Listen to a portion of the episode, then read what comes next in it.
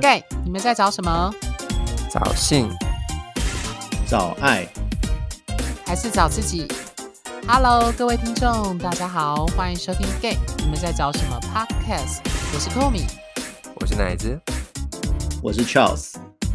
好，这一集呢，我们要讨论的主题是如何找到适合自己男友的系列。那本集讨论的主题是 Charles 提的。呃，他因为最近在写论文，所以敏感度开到最高。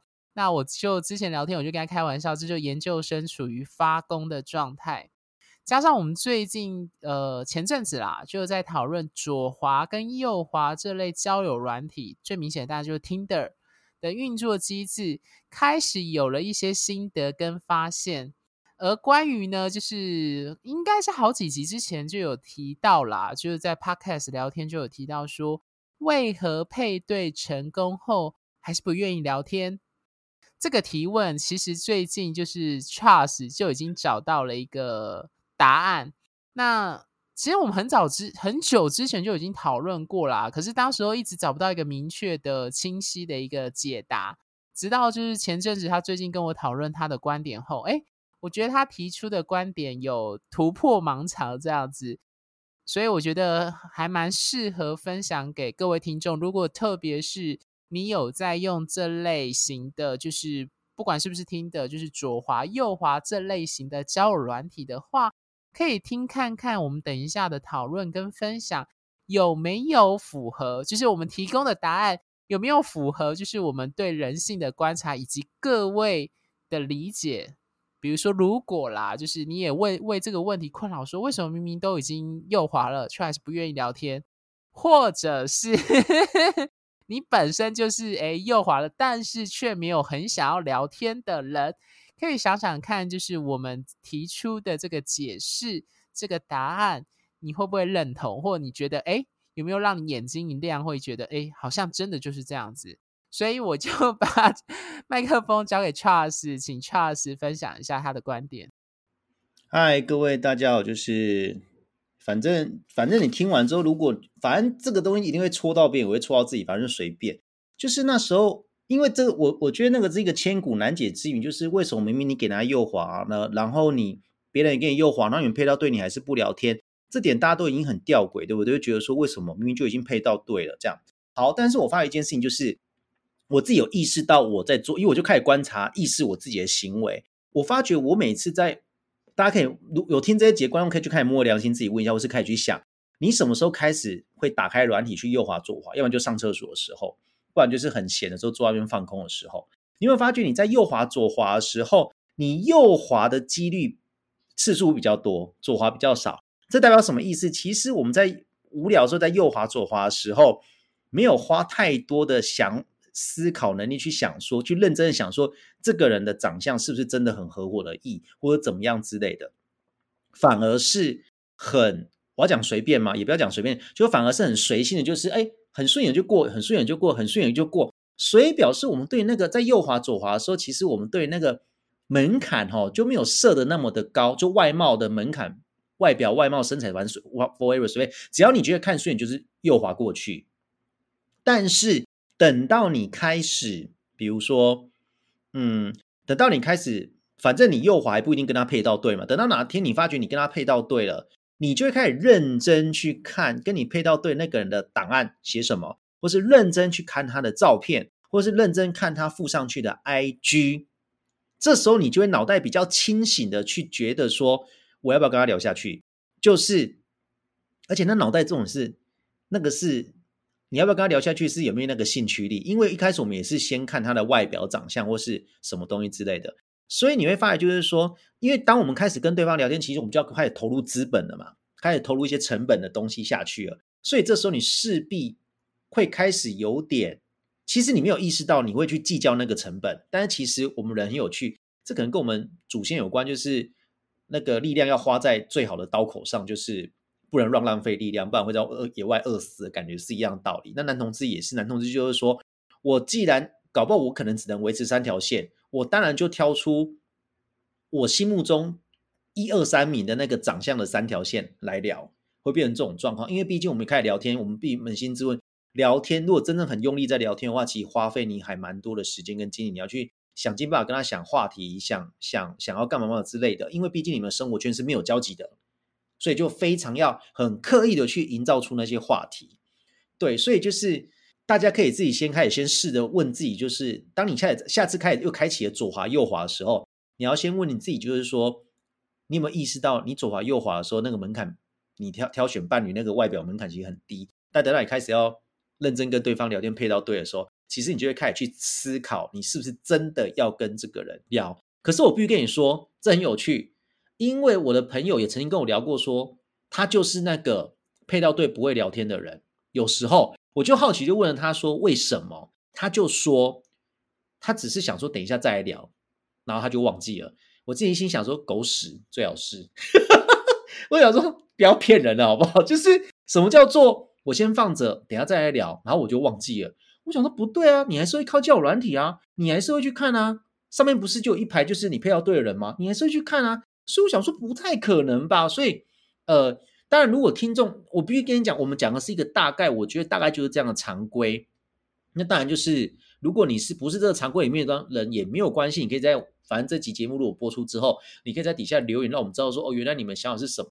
可是我真的没办法说服我自己说，哦，我先放着不跟你聊，所以到最后我就忘记跟你聊了。因为你如果你每天都开软体的人，你要去回某些特定条线，你在跟他聊天的人的话，你要点到那个聊天界面的时候，你会看到上面还有好几个是配到对你还没传讯息给他的人啊，你还是去点吧？就是，所以我觉得你说忘记，我觉得黑喜不太可能的事情，不然就是说，你为什么没有当下会跟他聊天的欲望跟动力呢？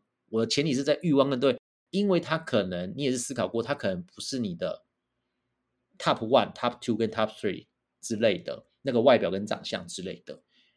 对，因为我这个必须讲，就是你要单靠一个交友软体里面的内容文字妙笔生花写到让人家对你有非常大的性欲跟冲动，我跟你讲，其实很难，大部分还是靠长相跟身材，我是这么认为的。所以我想要，我可以问一下，就是 Coco 米跟奶子。你没有，你没有感觉到这种状况吗？就是当你们在右滑左滑的时候，那个耗的时间跟精力有很多吗？有真的很认真想说这个要左还是右，还是就是很快就是快速过了？我先问那个 Coco 米好了。好，因为之前这个问题就是我确定大家至少半年前吧，Charles 就跟我私下讨论很久，到底为什么 配对成功还是不愿意聊，一直到最近才找出答案。那 Charles 讲的答案很简单，就是右滑的门槛比聊天的门槛低。这句话听起来很简单，但是很不容易懂。原因是因为刚刚邱老师已经讲出了他的那个解释，但是大家要理解哦。我再补充一下，即使我们有右滑，但是右滑的这些人当中还是有区间的差别在。我我举个例子，就是他们这些人都过你的及格线，就第一眼好吧，外貌的及格线。但还是有六十分、七十分、八十分、九十分，甚至一百分的差别。大家懂我的意思？所以这就刚刚套了，就是刚刚 Charles 说的 Top One、Top Two、Top Three。那我再补充，就是我觉得啦，就是 Charles 说那个朋友是狗屎，就是不应该不是真的。应该我讲我讲直白一点，可能你有其他条线。我我我觉得啦，这是我的理解。我觉得人的精力跟时间绝对是有限。就当我们要认真的认真要经营一段关系，先不论是交朋友，我觉我告诉你，如果你要上软体要交朋友，呃，交朋友也是要认真的投入。虽然我们已经吐槽很多次，就是呃，我觉得单身上软体的人说自己要交朋友的，大概大部分都不是真正要真正的核心，就是最终目的应该不是为了要找到朋友了，只是朋友可能是过程当中顺便的。对，那反正我我要讲的是说，那个区别只有你自己知道，因为右滑门槛比聊天门槛低，是就像刚刚 Charles 说的，你要聊天真的要刻意找话题。以我自己为例，右滑其实配对成功的会有很多，当然它上面就会通知。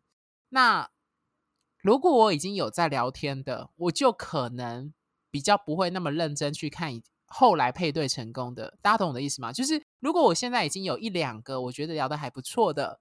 甚至这一两个聊天已经移到赖上面，或者是 IG 上聊的话，我其实对后来就是我可能打开软体看到配对的，我可能就不会主动去回说哎嗨或 hello，大家懂我的意思吼？这是第一个可能。第二个就是说，呃，就像刚刚 Charles 说的，就是我们右滑其实有时候没有想那么多，通常都是看照片啦。那我我有时候很懒的时候，可能就真的看照片右滑跟左滑。可是有的时候会比较认真，会点上去看一下他档案写什么。那有时候我就依据你的档案内容、文字或者某一些兴趣嗜好去右滑你这样子，或左滑你这样子。但是就是通常啦，如果我们有其他条线正在聊，那我在软体上就是已经看到有配对成功的，我通常才会认真打开来重新看一下你的文字在写什么。再决定我不要我要不要开话题跟你聊。当然还有我刚刚说的，就是对方的外貌，就是我们一直在强调性驱力的那个动力有多大的程度去驱使你要当一个主动方去敲对方。所以我我觉得 Charles 讲的一句话，我觉得蛮认同的啊，在交友软体上，就是我们有讨论到性驱力决定你初期聊天的动力和持续度。我觉得这个通则，我我在强调这是通则，不代表。百分之百每个人都是，但是基本上对大部分人来说是正确的。简单来说，我觉得性驱力就像一个马达，会驱使你刻意跟对方聊天。那我不知道大家以前国高中有没有学过那个物理，就是当物体行动的时候要克服最大摩擦力。那我觉得性驱力就是驱使我们去跨过那个最大摩擦力，开始启动的最主要的。对男同志啦，大部分人来说是最主要的动力，就是他的外貌可能达到你的八十分、九十分，基本上就会很强烈的驱使你。如果是配对成功，你会主动跟对方攀谈聊天。对，所以我自己觉得蛮有趣的一点是，呃，聊天看起来很简单，但却又不简单。简单的地方，大家会觉得说，好像只要打字。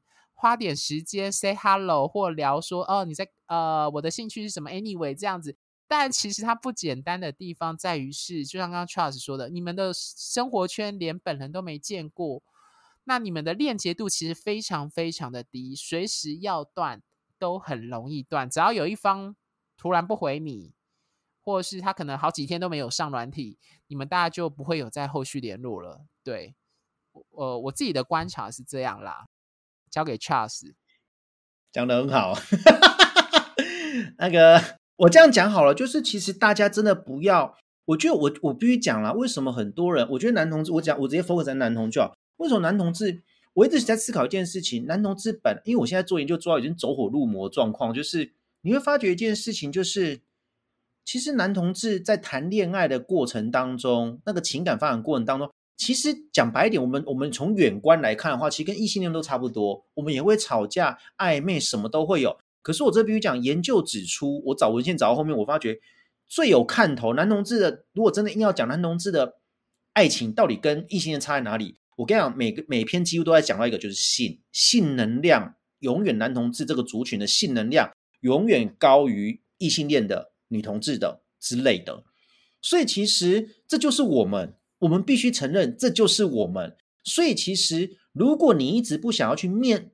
不想要听到我们讲性驱力啊什么哦，没有没有，我我右滑，我不是对他有性欲望。我觉得真的不要再否认这件事情，因为这个就是身为我们这个族群的样子样子。我觉得我们要就比如你要先问自己，那到底你在恐惧那个性是什么东西？我觉得这可以扯到。我补充一下，我插个话，好，我我补充一下，很多听众都以为性只想到做爱跟上床衣领，不是。不是不是不是看帅哥就是性驱力，你要让眼睛吃冰淇淋，吃冰淇淋就是性驱力。你去看内内裤区的男模就是性驱力，那就是兴趣。你会剪报把裸体剪下来，那就是兴趣，都是。我讲真的都是。甚至我讲一下星座，我们都讲最天蝎座，他最大的性器官就在大脑，他只要想他就开心了，就这样子，那都是性驱力。所以其实。你要问自己说，你怎么？你是很害怕性的东西？好像你被冠上说，哎呦，你好色哦！你是就觉得自己很不好？我觉得这其实我们要思考是另外一层面是，你是对性是恐惧的。好像朋友只要讲，哎，见色忘友啊，或者怎样的，你就开始觉得说，嗯、呃，我好像很不好，这样不对。可是其实我必须讲，这就是我们男同志的状况。那当然一样，这是大概的样子。当然也有少数人是无性恋的。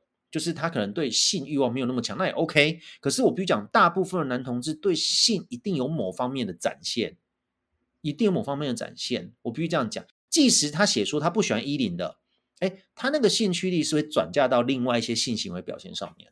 我觉得是这样子。所以其实这边我自己也有去思考说，有些人一定会否认，那否认是不是你们对性产生恐惧，或是觉得说好像被冠上说，你看你就好色，那又怎么样？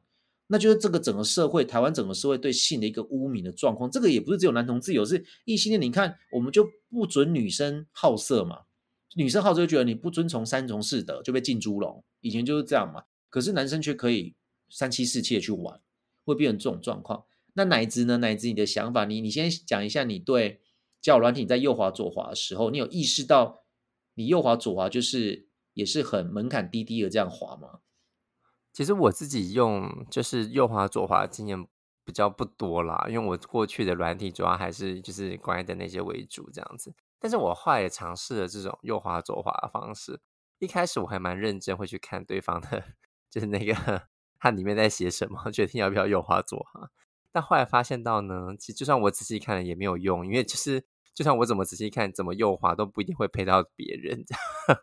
所以我后来就觉得啊，那就随便看吧，反正。嗯，也不一定会配对嘛，这样。那我我记得我在滑的时候，呃，我尝试了几次哦，就是就是在滑，一开始很认真，后来就是完全不认真的看身材就好了，然后左滑右滑这样子，然后觉得哎，这个就是觉得不错啊，那滑一下。那我记得有几次就是我一看觉得哎，好像还行，因为还有很多照片可以看嘛，那就看看看看，然后简单看看他的，我就会大概就是瞟一眼他的档案这样子。然后瞟完之后呢，我就例如说说，嗯，好像还行，那不然就要来个右滑好了。就我一按右滑啊，糟糕，配对了怎么办？我说啊，怎么办？那要聊天吗？然后我就嗯，那就先放着吧，因为可能动力没那么强。看吧，看吧，可以。然后我就放着，然后说啊，那没关系，那就之后再再往下一个看看这样。那所以呃，可是结果也显示啊，就即使那些马上配对的人，他们也不一定会跟我聊天呐、啊。那就算我我主动了，也不一定会得到结果嘛，对不对？就算了。那后来我有尝试过，就是就是好像我记得那个什么，Grindr 有一个那个什么啊，不是 Grindr 那个那个 Tinder 有一种是那个什么，你滑几次，他会给你一个，就是很像抽牌，是不是？就有问号，然后你可以去抽哪一个人是 Secret 的，对之类的的功能，对对对对对，好像是这样子。反正 anyway 我不是付费的会员嘛，所以我那时候就我只是纯粹的好玩的心态来 玩而已。然后我就看到那个，他就给你抽就四个角，然后你可以选一个人，就好像那个人是 admire 你，就是好像是喜欢你之类的，好像。然后我就抽，因为那个话等于就是你抽完之后呢，如果你按，如果你是按 yes，你右滑的话，你就一定会配对，因为对方已经觉得你不错了这样子。然后我就我就我就好像有几次我就玩，然后就哎。诶对方真的身材是蛮我的菜的，那看起来也还不错诶，然后就又滑，哎呀，我们就配对了嘛。然后我说，嗯，那不然我来 send 一个 hello 好了，就哎 hello，就然后就是怎样怎样怎样，再讲一下，哎呀，怎么好，今天好吗？什么之类的。哎呀，结果呢，就是 send 过去，想说，哎，既然既然这么美群那对方应该会跟我聊天吧？哎，结果有有两种情况，就是一个就是呢，我 send 过去，然后对方没有回，或者我 send 过去，对方回了，然后我们就是聊一下，然后就结束了。那第二种就是我先过去说 hello 了，然后对方之后呢，过几天就是他的人头就变成是那种无脸，就是变灰色了，就不见了。这样，我想说，哎，所以是我被对方移除了吗？还是对方就是删除了那个听的？就很多种不懂为什么，就是明明我们 match，然后对方的那个那个档案就消失了，这样。所以我觉得我遇到这两种情况，所以就告诉了我一件事。呃，左滑右滑就参考而已，这样。然后，然后如果配对了，嗯，很不错。那那要聊吗？就要看看有没有，就是有没有互动嘛，或是我有没有真的去跟对方传消息。那那就算我传了，对方也不一定回嘛。那这样子的话，我干嘛那么在意去左滑右滑呢？就是觉得自己舒服就就右滑，那觉得还好就左滑，这是我的 想法。看吧，你看，就就就这样，怎么了？没有了，不是，我是跟你讲，就是像之前我跟我跟 Komi 讲，之前晚上我们都会聊一些在软体上遇到的怪力乱神，不是叫不是叫怪力乱神，就是我不知道怎么解释那些现象。就明明跟他聊得很很好哦，结果隔一天就被他解除解除配对了。哎，对我就不懂，夸张对不对？真的很夸张。然后你就会觉得说，我们这样聊不好聊，也不需要解除配对吧？好像解除配对就是我我罪大恶极样子。就好像 ghosting 的，你知道吗？他那个是解除配对的意思，解除配对，那是解除配对，但是解除配对可能就是封锁，可能就是封锁了。哦，是，而且我不知道哎，而且我要我要说，就是有些人更吊诡的是，他给我解除配对之后，然后哎，最近发生了，我跟 Komi 说过啊，当初那个人给我解除配对之后，我现在又跟他重新配对到，我们又右滑，我们又配对到了，真的超好笑。所以可以证明一件事情，什么？人人对于外貌其实基本上不会变，对外貌的需求基本上不会。昨天 Komi 跟我讲的，然后我就觉得说，好吧，那我再跟他聊看看好，我就想说，干他还回我哎，他完全我照片都没有换，他竟然没有，他竟然忘记我是谁了哎。想说先生失忆吗？所以，所以他突然突然消失是解除配对，嗯，解除配对哦，是这个意思，我不知道。解除配对会不会有一个会不会有一个可能是他把软体删除，整个档案删掉？我也在想，也有这个。可是问题是，过完几个礼拜他要出现了，他崇拜新的来了，就就很奇怪。你你懂那意思？我就是不懂，就是你知道，你看哦，如果我们今天面对面。那个压力，有人会有压力，就会那就算了。可是你会发现，即使在这种没有面对面的这种交友软体，在空中网络世界上飞来飞去的虚拟世界当中飞来飞去的，还是有人会有压力耶。这压力到底是他对方给你的吗？好像你也说不过去，因为毕竟我没有看到你，我没有每天跟你见面，怎么可能给你压力？那你不回我就算了，你的压力到底在哪里？所以我觉得其实很大一部分，有时候那个压力都来自于自己内心的恐惧。那所以我觉得这一个点就是。你要问那，我们真的要问那些你莫名会给他解除配对的人，就是你到底害怕什么？你懂吗？就是那个恐惧绝对不是对方给你的，因为他没有出现在你生活中。呃，你你不开软你就看不到他，他不像就是班对分手之后压力超大，所以要请假个两三天修复修复一下情绪。但是问题是软体上没有这样，当初会创同志交友软体，不是也是？让同志有隐秘隐匿性嘛，就不会就动不动被人家出柜现身。我觉得是这样，可是你看，还是有人会过不了他心中那个坎。所以我觉得到最后，心魔心魔还是难过的是自己的心魔。我觉得是这样子。我觉得这还蛮有趣的。嗯、我不知道 Coco 有被解除配对过吗？哎，我记忆中好像没有。我所谓没有，是我我没有那么认真，因为。我我觉得这是接下来第二个 part，因为我看我笔记有写的，可以讨论。就是其实我们右滑配对到的人其实还算不少。我不知道 Charles 跟奶泽这件事，至少我在滑这些，就是哎，我发现你回头从头看你配对到的人，其实还蛮多的啊，不会说就是寥寥几个，就是个位数，懂我的意思吼？所以我我所谓说我没有注意到，可能就是我也忘记了，我应该这样讲啦哦，就是就像 Charles 说的。我觉得啦，人只要没有实体面对面，好啦，就算实体面对面打炮，都有人会忘记你跟呃他跟你有打过炮了。我曾经遇过这样的人，我快笑翻！我真没那个那个真的觉得哪一天再分享，我觉得超好笑的。就是 anyway，有人光是面对面打过炮都忘记你跟他打过炮了，更何况 是在软体上，就是配对成功。可能聊过一两句，或者根本就没有聊天，只是配对成功，你可能也忘记这个人被跟你配对成功。大家懂我的意思哦？所以我觉得网络上链接度太低了，真的是这样，就是你根本就没有特别在意说，就是你们根本也没见面，所以没有办法产生记忆，就是 变成长期记忆。要不然就是他所忘记了，因为他跟你聊天根本不用心。我觉得这难免，就是对，在所难免啦。因为因为你想就是他聊天寂寞上去一下，对啊。但是他聊的东西，我跟你讲，你会发觉一直说说配对完可以聊天的人，我跟你讲，他们聊天的品质也很烂。你是在吐槽那些想要这样写的人吗？他都回什么？他都回什么？哦，对啊。然后我就问他说：“哎，今天有没有出去外面走走啊？”呃，没有啊，就结束了。那我想要干你娘，哦，我要怎么回啊？不是，你就会觉得说。你写的说好像你很会聊天的样子，那我们就来试试看嘛。结果发觉你比幼稚园小朋友还不会聊天，就是他不会把球丢回来，嗯、你就觉得那你不会聊天，你就不要跟我配对。对，我觉得是这样，因为你写的说，呃，不然还有人会在交友软件上抱怨，就是什么现在是怎样，大家配对到都不聊天吗？就自己也一样啊。就我其实我后来啊。我后来觉得，就是哎，我好像有跟 Charles 提过，我后来就默默认为说，嗯，反正就是兴趣率不够，所以他没有那么想跟你聊天。就是后面他应该挂号，你知道吗？后面应该挂号。如果我想你是我的菜的话，我绝对跟你聊。这不是废话吗？我觉得很多人其实会写，就是说他们在在答案说，如果 match 的话就应该要聊天，那如果没有的话，就是就是那就没有意义。这样真的是有，我有看过有些人答案会这么写。就如果我们配对没有聊的话，那就不用就不用麻烦了，就不要就拜托不要往右滑这样子。可是这很难说，哦、这你怎么你怎你怎么控制？对啊。不是，那就是没有啊。我觉得这就是回应，就是说，就是说我没有，这就是我自己的立场。如果是我是写这个人的话，我可能出发点是我根本不想浪费时间在那些呃跟我聊天只是随便聊的人，因为这样就没有意义。就如果我我是写这句话的人的话，我可能会有这个用意啦。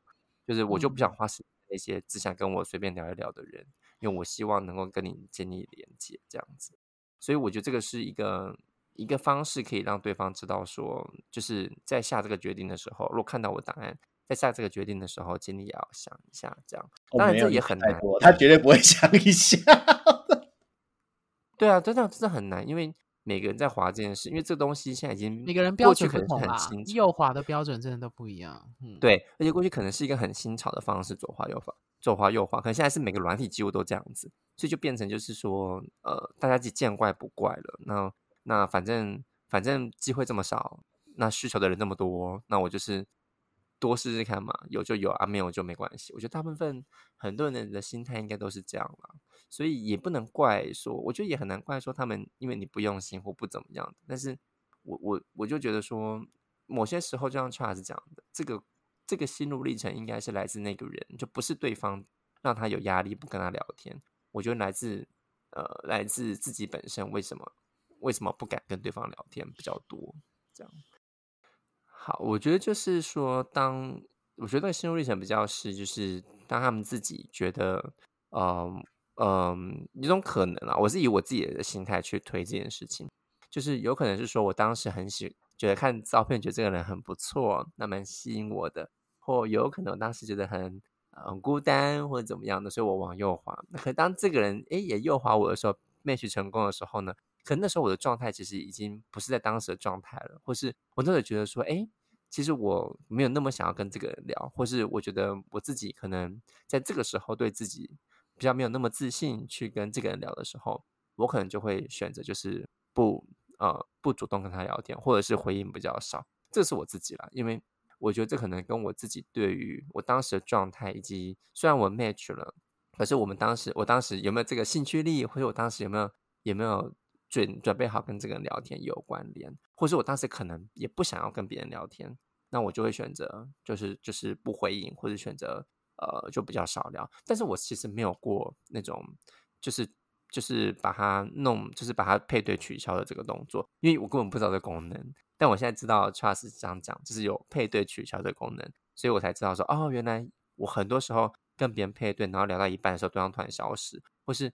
他配对我了，就是我配对他，然后他也配对我之后呢，然后呃，我我就是跟他说，哎，hello，就传讯息给他，然后过几天之后，这个人头像就消失了。这件事情可能很多时候是就解除配对，我才知道哦，有有可能，那有可能那个就在就在我刚刚说的状态里啊，就是他当时可能在看到我照片的时候是想跟我聊，可是现在呢，当我配对他的时候，他可能他可能对我来说就是他不想跟我聊，或是他觉得没有必要跟我聊。或是他也没有准备要跟我聊，都有可能有关联，所以因此呃就直接消失了。哎、欸，我觉得奶子刚才那个讲的很好，就是人的状态其实一直在改变呢，内心的状态。嗯、所以其实甚至有时候这个转变，搞不好连自己都没有意识到。就是当下可能他太寂寞，可能今天心情不好，被主管骂，或是比如说功课读不好或什么之类的，他可能或者是跟男朋友吵架，有可能就是，所以他可能上来就想说，哼，我就是要找个人可以跟我聊聊天。可是。他那时候右滑右滑没错，对。然后当时如果右滑十个里面，如果刚刚有一个人跟他瞬间配对到，可以刚好瞬间又聊起来的话，其实他原本右滑另外九个后面配对到的话，他其实就会没有那个 feel 了。没错，对。所以其实我觉得人其实，所以这是回到一个状况，就是站远一点，我们可以把那个问题揪出来，是说，其实我们人类人每天过生活的过程当中，我们的状况其实一直在改变。那你到底有没有意识到这一块？如果你没有意识的话，嗯、你有时候会觉得说，哎。我竟然有右滑过这个人哦，像我刚才 在录音录音前就跟 Komi 讲说，哎，Komi，就我发觉有一些跟我配对到的人，我都想说，我什么时候给他右滑过，我怎么都不知道啊。然后重点是，嗯，为什么这个长相我会给他右滑？不好意思，就是我必须用一种比较直白方式这样讲，就是哎，为什么这个长相门槛我那时候是给他右滑的，可是现在我再来看，我不会给他右滑，所以我就觉得很有趣，就是昨天的我搞不好跟今天的我，我都忘记我昨天做了什么了，搞不好标准又不一样，尤、啊、尤其是对于那种人的标准，如果你今天说对于你自己工作的标准或什么，那其实都很好掌控，可是我真的必须讲啊，就是你这如果对方是个人在跟你演对手戏的时候。很多时候，你想要控制对方，讲白一点，你先控制好你自己再说吧。因为连自己都没办法控制好了，怎么可能去控制好对方？我觉得是这样子。对啊，哎呀，外头我们连昨天会吃什么都会忘记了，何况是我们昨天对右 滑左滑，而且他连自己自己可以决定的事情都会忘记。对啊，所以我，我觉得这这也蛮合理的啦。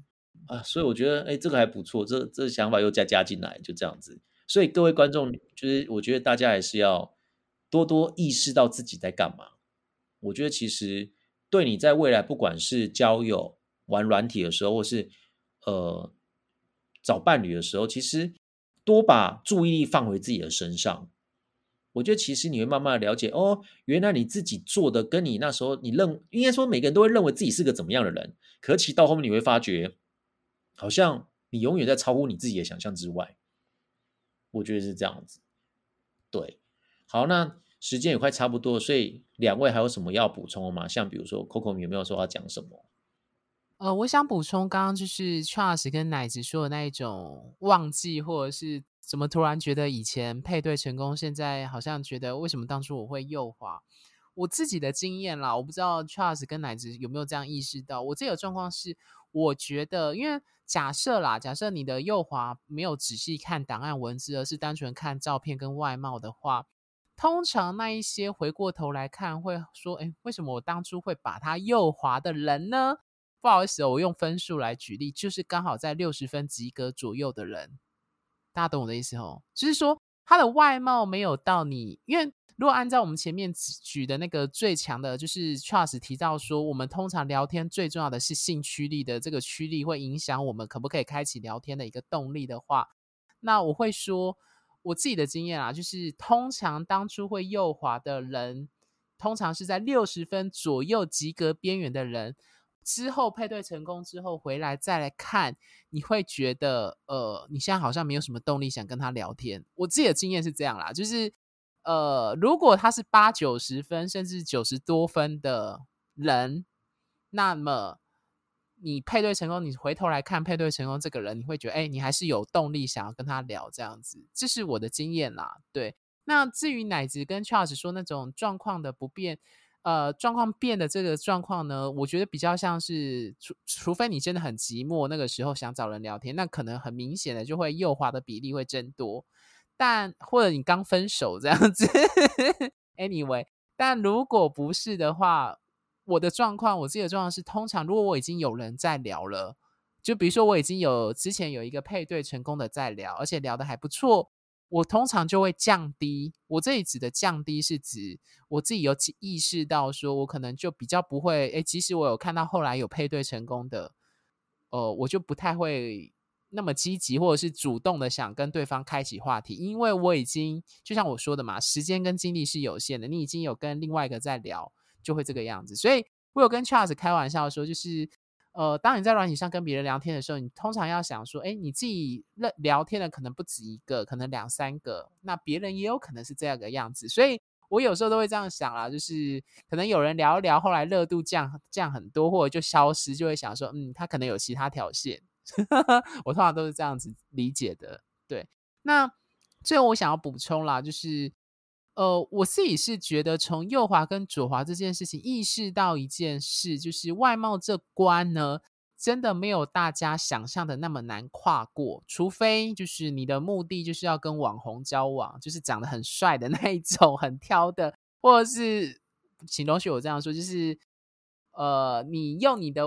那叫什么？癞蛤蟆想吃天鹅肉，天鹅肉吗？这样讲有点 坏，但就是你很想要跟比你帅很多的人交往的话，那你可能会一直吃闭门羹。但是如果你没有用这样子，就是很平平的自己的状态去挑的话，一开始筛选外貌，其实呃，你右滑的，而对方也右滑你的，其实量真的不会太少。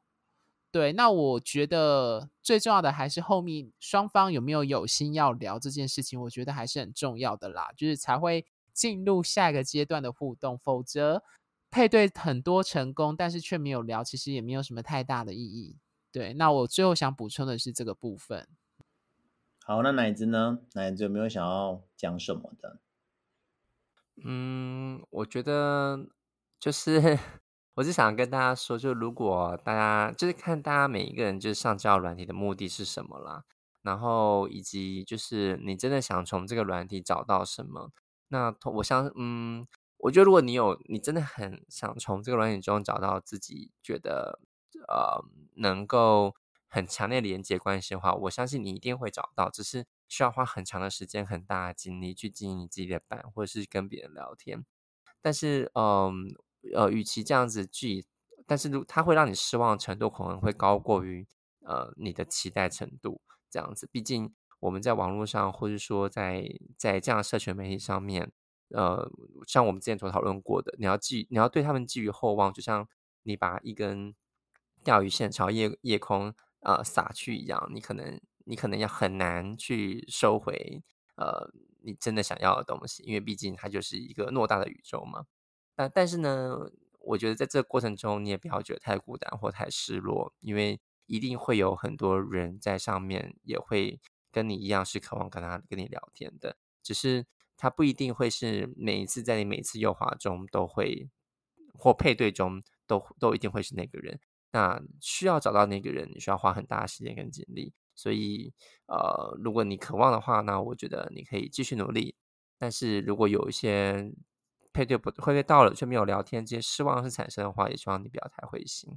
这样，那此外呢，我也只想要告诉所有的就是使用的朋友，呃，这个软体本来就是每一个人就是有自己自己的自由意识，他可能没有办法，你可能没有办法控制他怎么去想的，但是你可以控制你自己怎么去怎么去做，怎么样去反应这件事。所以，如果你希望对方怎么对你的话，我觉得那你也你这这个起头就是你要怎么样对对方，是怎么样对待这个。软体，就你在滑右边的时候呢，你可以多想一点，自己为什么想要做这么做，为什么想要有这个决定。我觉得不妨，如果跟对方 match 的话，又担心被对方拒，又对方呃取消配取消配对的话，你不妨可以也可以开启跟对方的聊天，或者主动一些，让对方知道哦，其实你有很在意他的版，或是怎么样。那呃，我觉得这些举动，也许当你思考过后，你也认真考虑过后，你再可以做这个决定。呃，我觉得这个会是我自己认为是我们唯一能够控制的事情，因为这是来自我们自己的自主意识。对别人怎么反应，或是别人怎么做，就可能在这个软体中你很难去控制别人。嗯，好，那今天的节目差不多就到这边了。那呃，还有什么要说的吗？啊，我要工商。Charles 有其他有想补充吗？没有，没有，没有，没有，因为我就觉得。言尽于此就好了啦。对对对对对。好，那最后呢，如果各位听众喜欢我们的节目，除了订阅本节目外呢，记得在我们的脸书粉丝专页与 IG 按个赞并追踪，因为我们不时会分享或写些对于圈内文化与关系经营的相关文章在上面。那如果你对我们的节目有任何的问题或建议，或是你本人正经历某些圈内或关系上的困扰与挑战，都非常欢迎脸书或 IG 后台私讯我们，跟我们分享你的生命故事与情绪感受。我们这几位主持人都会看得到你的留言，而且会注明是谁回应你的问题。毕竟各位听众听到现在，应该都会知道我们几位主持人的切入观点和立场还是有不同的地方。然后啊，因为节目录制到现在已经三年了，那我们几位主持人在讨论后，预计推出新的企划案。也就是邀请各位听众投稿，分享自己对圈内文化的观点以及爱情故事。例如你在感情上正遇到不知如何做抉择的困境，想找人做讨论，或是某些暧昧状况不知如何判断等等。那分享给我们后呢，会有我们几位主持人在节目上从我们的观点进行回应。我们将依据投稿内容的性质分成两大类，分别是难情难了与靠杯圈内。那这两个投稿主题分别对应我们创立 Gay，你们在找什么 Podcast，还有粉专的初衷。那也就是探讨圈内文化与性别议题，以及情感与关系经营的这两个主轴。毕竟节目开播到现在，不论是从一开始粉专的文章的撰写到 Podcast，大部分都是由我们几个主持人去讨论出来的。因此，希望借由这个企划的投稿，来听听各位的故事，或是对某些议题的看法。那具体进行的方式有两种。首先，有兴趣的听众朋友，请将你想分享的爱情故事，或对于某些圈内议题的看法，完整书写前因后果和事件发生的流程后，投稿至我们脸书粉专后台，也就是 message 给我们。那我们会回应并询问某些细项，确认 OK 后，会邀请你上节目与我们主持人进行对谈讨论。那因为录音需要一定的收音品质，所以事前会需要确认一些设备跟器材上可否执行的状况。那如果你是担心出柜或被认出来的听众，也可以采文字投稿。不过我后来发现啦，就是呃，我后置可以做那个就是变声的处理，所以其实也不用担心。如果你的要分享的故事涉及非常禁忌性或隐私性，就是怕被其他圈内人知道的话，那也是可以，就是跟我们主持人提这个需求这样子。对，那当然，如果你要文字投稿，就是直接由我们主持人在节目上单方面的回应也是可以的。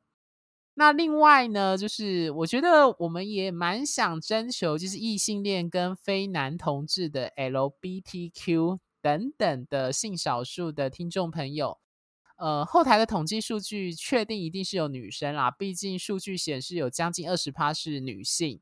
那这当然也包含了女同志。不过直男应该应该是相对少数了，所以要想要征求异性恋以及非 gay 的其他性少数的听众，是因为想请你们从异性恋、女同志或跨跟双的角度等等来分享，在你们日常生活中观察到的男同志和男同志间有什么让你感到疑惑或有趣的现象。或者是你有什么经验跟故事可以分享的，就是呃，比如说你的男同志好姐妹就是做了什么事 这样子，对。那当然，如果你有需要解惑的问题，也非常欢迎。那投稿方式跟前述一样，就是请在脸书上 message 我们，这样就可以了。那就期待各位听众的线上光临，我们下集见，拜拜，拜拜，拜拜。